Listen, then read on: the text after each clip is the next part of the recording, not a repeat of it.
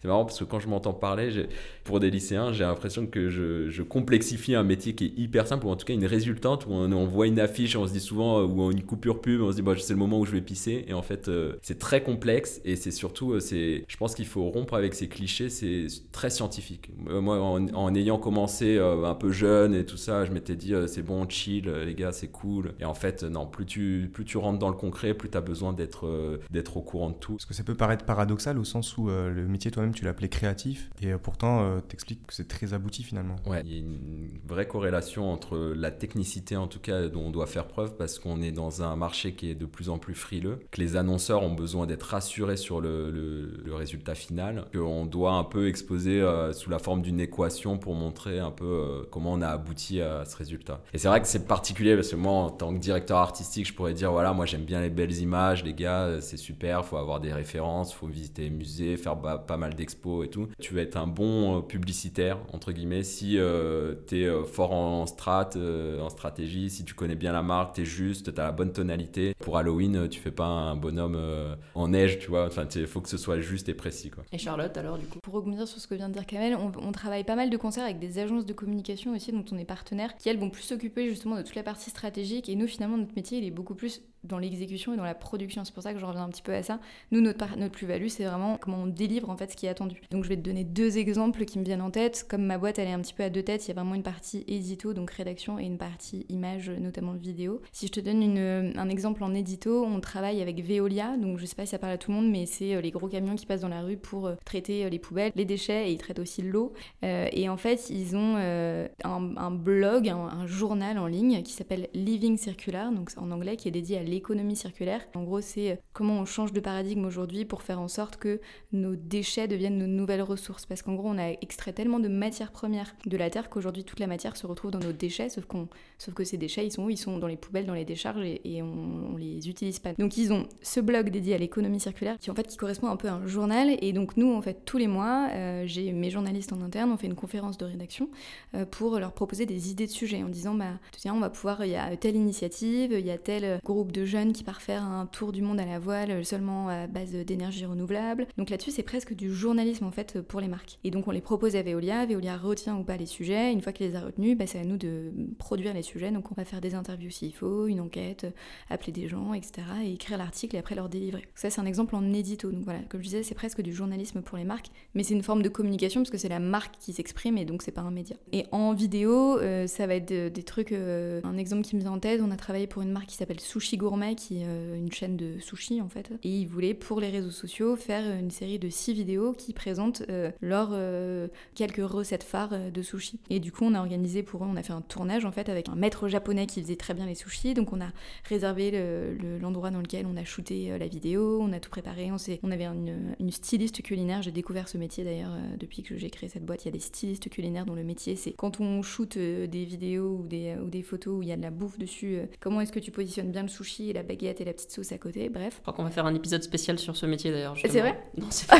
Ah, ça serait génial. Tu devrais. Hein, franchement, ça peut peut-être intéresser des gens qui nous écoutent. Euh, donc bref, on a euh, voilà euh, réservé le studio, réservé le matériel. Là-dessus, tu dois, tu prends bah, à la fois un photographe, tu prends un caméraman, tu prends un respo lumière, tu prends un machin. Tu fais lien avec le client, tu organises le tournage. Donc ça, c'est pour toute la, la, prod quoi. Et après en post prod, en post production, et eh bien c'est une fois que tu as récupéré ce qu'on appelle les rushs, donc c'est les images filmées tout simplement. Comment tu montes la vidéo Enfin voilà, tu la montes pour que ça soit dynamique, tu rajoutes une, une musique derrière, tu rajoutes le logo, des petites animations en motion design, c'est du graphisme animé. Et, euh, et, puis tout ça pour, en, respectant les spécifications du client et après tu livres les vidéos. Euh. Et donc à la fin, vous rendez un résultat au client et qu'est-ce qui se passe? Eh ben on envoie une facture. et on est content. et, et, c'est possible que le client ne soit pas satisfait de, de votre travail? Oui, ça arrive. Dans ce cas-là, on rebosse. Euh, l'objectif, c'est quand même de faire en sorte qu'il soit satisfait et d'avoir suffisamment anticipé ses demandes en amont nous, en l'occurrence, là, typiquement pour Sushi Gourmet, souvent le client, il l'assiste au tournage, donc s'il y a un, truc qui va pas pendant le tournage, il le voit tout de suite, et il est capable de, rectifier le tir euh, en live, en fait. En général, le client est, quand même content à la fin.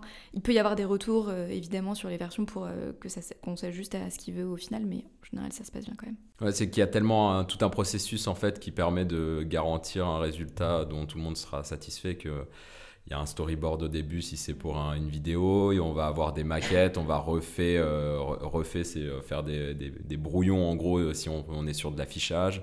on fait plein de versions de façon à ce qu'il y ait des allers-retours clients euh, agence euh, et pour euh, vraiment que ce soit parfait. Et c'est très rare qu'à la fin, le rendu, les clients se disent c'est pas du tout ce, que, ce, dont vous nous aviez parlé. ou C'est un peu ça, du coup, la valeur ajoutée aussi des agences. C'est toute cette méthode qui fait qu'on comprend ce que vous voulez et on arrive à vous délivrer ce, que ce dont vous aviez besoin. C'est absolument ça. Et là où tu vois les métiers de Kamel, enfin en tout cas une agence de pub et, et, mon travail peuvent être complémentaires, c'est que l'agence de pub ou de communication la plus encore une fois, réfléchir à la stratégie, tout ce dont parlait Kamel tout à l'heure sur le côté même limite scientifique, de comprendre la stratégie de la marque, faire ressortir la plus-value en une phrase, en un message percutant. Eux, c'est plus leur métier, limite un peu plus stratégique, et nous, en fait, on exécute en fait derrière. Donc c'est aussi deux niveaux de communication différents et des types de métiers différents. Le milieu de la communication, comment est-ce que vous pourriez le décrire? Alors déjà, est-ce qu'il y a beaucoup de travail? Est-ce que c'est un marché du travail qui est bouché ou pas? Est-ce que c'est plutôt jeune, la majorité homme-femme euh, Est-ce que c'est stressant? C'est assez bouché en vrai,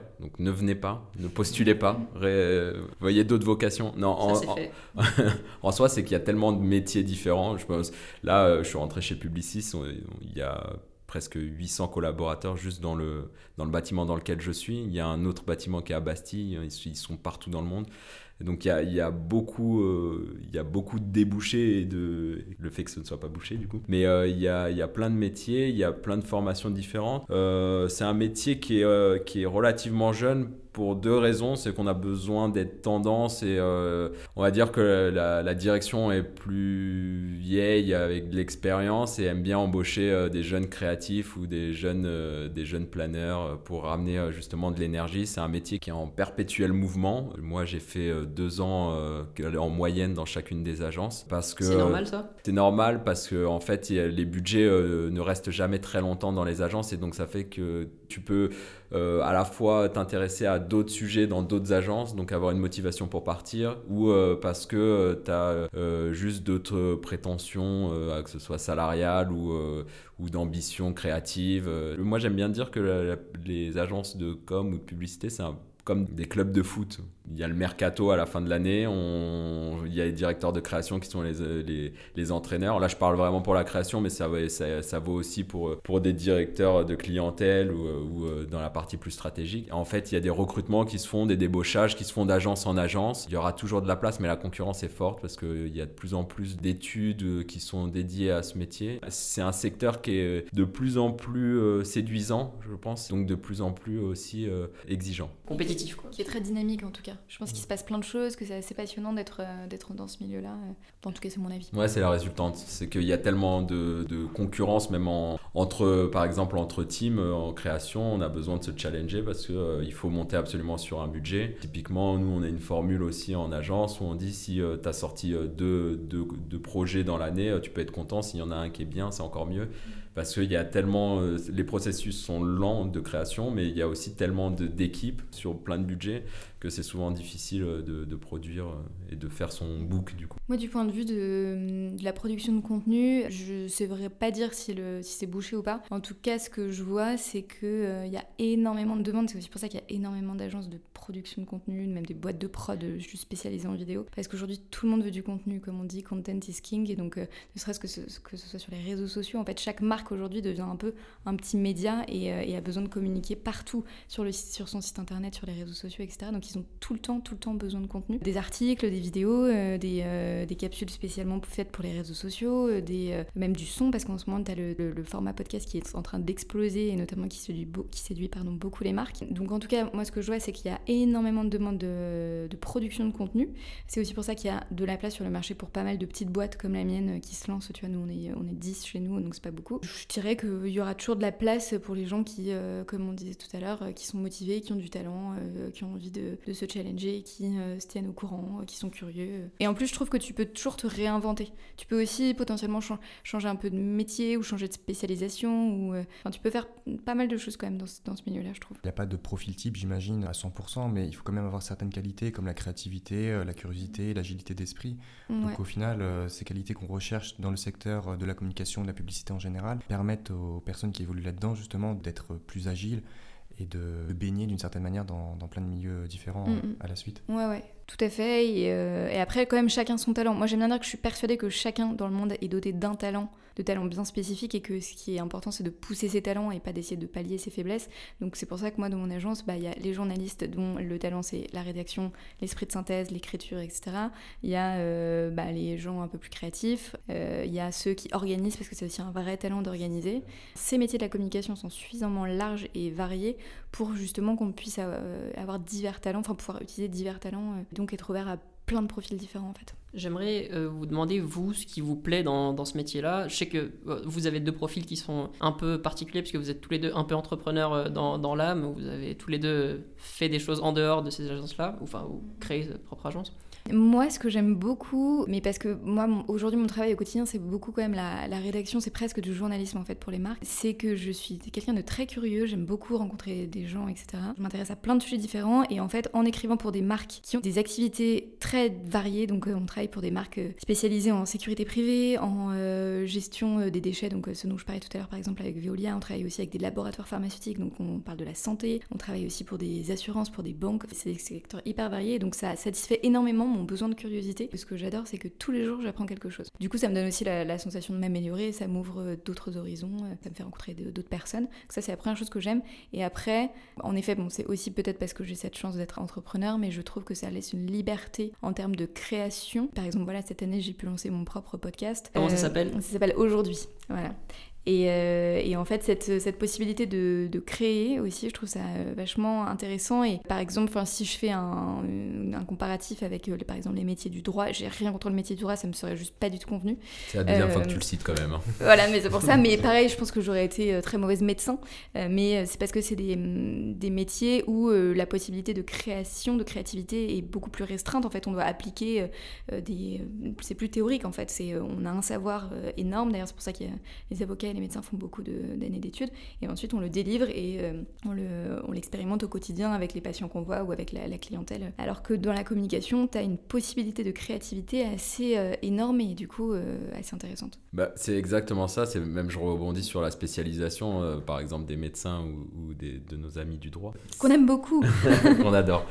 C'est vrai que eux ont une spécificité, euh, une spécialité qui vont euh, continuer euh, de, creuser. Nous, on va avoir des sujets divers et variés dans lesquels on va se spécialiser. Moi, c'est toujours ça que j'ai trouvé hyper passionnant dans ce métier, notamment en direction artistique. C'est déjà il y a plusieurs saisons, donc en fonction des saisons, on communique différemment, que ce soit à Noël, Halloween, pour la fête des mères, ce qu'on appelle les marronniers, un peu toutes ces, périodes qu'on a besoin aussi d'avoir de, une une identité différente. Et puis ensuite, il y a euh, aussi les, thématiques dans lesquelles on va aller. Par exemple, même pour une marque, euh, si on a envie demain de faire un truc euh, bah, axé sur l'opéra, on va s'intéresser au chant, à ce milieu. on va tourner avec des réalisateurs qui sont spécifiés, enfin, spécialistes dans dans ce domaine-là voilà, il y a, y a, plein de choses. Euh, pareil, après, moi, ce, que j'adore, c'est tous les métiers qu'on rencontre euh, quand on est sur un tournage et qu'on est avec euh, des régies, des ingé-sons, des gens qui sont spécialisés dans le, stylisme culinaire, même les, les coiffes Mac ou les, ou les, pour la déco.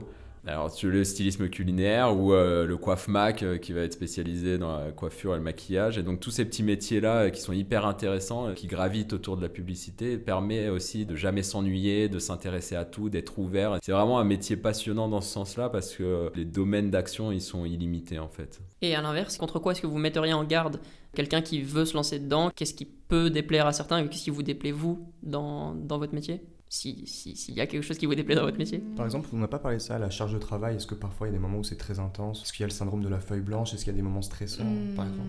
La charge de travail, ça peut varier parce qu'on a des charrettes. On appelle ça comme ça, hein, des paires de charrettes. Donc c'est quand on a un gros brief client qui arrive ou que le client s'est mal organisé et qu'il veut sa prod pour dans trois jours alors qu'à la base il la voulait pendant deux semaines. Enfin bon, donc euh, parfois il y a des périodes où il faut donner un petit peu des coups de collier. Ça fait un peu des vagues en fait. Il y a des moments où on est hyper cool, d'autres moments où il euh, bah, faut y aller un peu plus. Donc euh, ça, faut pas avoir peur bah, parfois de faire des horaires un peu gros, mais sachant que c'est pas la réalité euh, du quotidien. Sinon, pour répondre à l'autre question qui est euh, est-ce qu'il y a des difficultés Je dirais que moi, je trouve que la difficulté, c'est justement euh, il faut avoir la volonté d'aller de l'avant en permanence, c'est-à-dire de se tenir au courant, euh, de s'intéresser à tout ce qui se passe. Si on n'a pas cette volonté, même d'être largué, c'est ça? Ouais, c'est même pas une question d'être largué. Je pense que ce qui est intéressant dans ces métiers aussi, enfin la plus-value auprès des clients, c'est d'être force de proposition. Et donc, si on n'a pas cette envie d'aller s'intéresser à des sujets ou de se tenir au courant de ce qui se passe, bah, je trouve que ça peut être compliqué. On peut vite se trouver un peu perdu, être un peu à la ramasse. Sur les deux questions, moi je, trouve qu'elles sont assez liées parce que le, fait de ne pas compter ses heures est hyper important dans le métier, en tout cas de la création, parce qu'une idée peut te tomber euh, sur le coin de la gueule à n'importe quel moment. Pour la traduire, il faut beaucoup bosser, il faut jeter pas mal de papier euh, dans la corbeille. Et en fait, euh, c'est lié parce que si on n'a pas ces qualités-là et qu'on vient parce qu'on trouve ça fancy, c'est cool, je vais pouvoir faire des super photos sur Instagram avec des potes, et puis c'est des gens qui ont des super sneakers et tout ça, faut pas aller dans ce métier-là. Comme je le disais avant, c'est un métier qui est très scientifique, qui a besoin euh, de, beaucoup, euh, ouais, de beaucoup de lignes avant de trouver la bonne accroche. Je veux pas cracher sur le métier de la mode, mais euh, c'est pas, pas du tout un endroit où on peut juste se faire voir ou être regardé et, flâner. Et ce qui est marrant, c'est sur, le, sur le rythme de travail, c'est que moi, quand j'ai commencé, il n'y avait pas toutes ces histoires de burn-out. C'est venu un peu après. Il y a eu tout un sujet sur la perception qu'on en avait en France et à quel moment il fallait en parler et, à quel, comment on le décelait. Et c'est vrai que notre métier, il empâtissait vachement parce que non seulement on comptait pas nos heures, mais on est euh, sujet à des grosses pressions. Faut savoir qu'on bosse sur des budgets qui sont parfois assez hallucinants. Moi, typiquement, là, je suis sur un, film à plus d'un million d'euros euh, juste en réalisation. J'ai la responsabilité de la direction artistique, donc j'ai beaucoup de pression euh, autour de moi. On peut craquer si on n'arrive pas à être solide et si on n'est pas bien accompagné. Il y a beaucoup d'agences qui parce qu'ils ont des difficultés financières ou qu'ils ont des contextes un peu particuliers avec leur, budget. Euh, mais tout est en train de changer. Les gens sont, un peu, sont de plus en plus responsables, les entreprises sont de plus en plus vigilants euh, face à ça. La, pression dont tu parles, elle, vient, elle viendrait plutôt de, de tes supérieurs ou, ou du client euh, directement? Je crois que la pression, on se l'inflige même euh, soi-même. Après, euh, c'est assez particulier parce que c'est euh, le fait de. C'est un peu le truc de la page blanche. C'est au moment où tu n'as pas d'idée, tu te la mets déjà cette pression. Et si tu te la mets trop et que tu as conscience des enjeux, bah, ça peut te brider. Et du coup, tu, rentres dans un cercle vicieux de non-productivité. Et si bah, ça peut être accentué par le directeur de création en fonction de la relation que tu entretiens avec lui, qui va te pousser voilà, dans des retranchements que tu vas pas souhaiter. C'est très rare en création, ça peut arriver. Comme ça peut arriver qu'il y a des gens qui sont mis au placard ou qu'il y a des gens euh, qui n'ont plus du tout envie de bosser. Mais, euh, mais c'est vrai que c'est un métier qui est très exigeant, dont il faut un peu, euh, un peu se dédier corps et âme pour, pour percer, entre guillemets. Si vous aviez peut-être un seul conseil à donner à quelqu'un qui veut, qui veut faire de la communication, qui, qui, est au départ de ses études ou qui est en terminale, Ouais, je pense que c'est important de faire des stages, mais après ça, ça s'applique à n'importe quel métier parce que c'est sur le terrain, c'est quand tu vois la réalité des choses. L'école, ça reste quand même assez théorique, c'est important de faire des études, mais on n'apprend jamais autant que quand on est euh, dans le cœur du sujet en fait. Donc euh, faites des stages, des stages qui vous plaisent pas parce que moi ça vous montrera bah, ce que vous aimez pas. Et parfois on a des réalisations en stage en disant mais ça j'adore. Euh. Donc ouais, faire des stages, je pense que c'est important. Et après d'une manière générale, je pense être curieux dans la vie, ça peut que t'amener vers quelque chose de bien. Être curieux des gens, voilà, rester ouvert aux rencontres, être curieux de, de l'actualité même si c'est pas forcément euh, son domaine de prédilection. Écouter des podcasts peut-être. Écouter des podcasts en effet. Et aujourd'hui, on a la chance inouïe euh, en ligne de pouvoir apprendre plein de trucs, que ce soit à travers les podcasts, en lisant, même dans nos feeds de réseaux sociaux. C'est une, une, forme de culture aussi, tout ce qui passe. Euh, donc restez ouvert aux autres, à ce qui se passe, au monde qui vous entoure, soyez curieux. Travaillez, oui, aussi ça par contre, il n'y a, pas de, a pas de secret, on n'a rien sans travailler. Et soyez cool, ayez confiance, quoi, tout, tout va bien se passer. La confiance, c'est très important. Je vais ressortir la vieille formule que m'avait dit mon, binôme d'Ambition Campus euh, en 2009. C'était euh, peu importe ce que tu feras, euh, tant que tu es le meilleur. Donc, il faut toujours viser l'excellence, même si on est boulanger. Je crois que de toute façon, c'est un, un, discours qui a qui est assez commun euh, dans, dans, dans, cette association, c'est de, de, de, se pousser et d'aller euh, jusqu'au bout euh, et de mériter surtout. Après, sur la com, venez pas assez bouché, on vous a dit. Non, moi j'ai un dernier truc aussi, d'ailleurs, vu que je parle des stages, n'hésitez pas à m'envoyer vos CV si vous avez envie, notamment pour des stages d'observation. Donc mon agence c'est Canard et compagnie, voilà, vous tapez ça sur internet et c'est normalement le premier lien, si tout se passe bien, qui sort sur Google. voilà, donc vous pouvez nous envoyer un formulaire de contact sur notre site, donc n'hésitez pas à nous écrire. Merci encore à vous deux d'être venus. Merci Mathilde. À bientôt pour un nouvel épisode de Trace ta route. Merci beaucoup Manel. Au revoir. Merci à vous. Salut. Au revoir.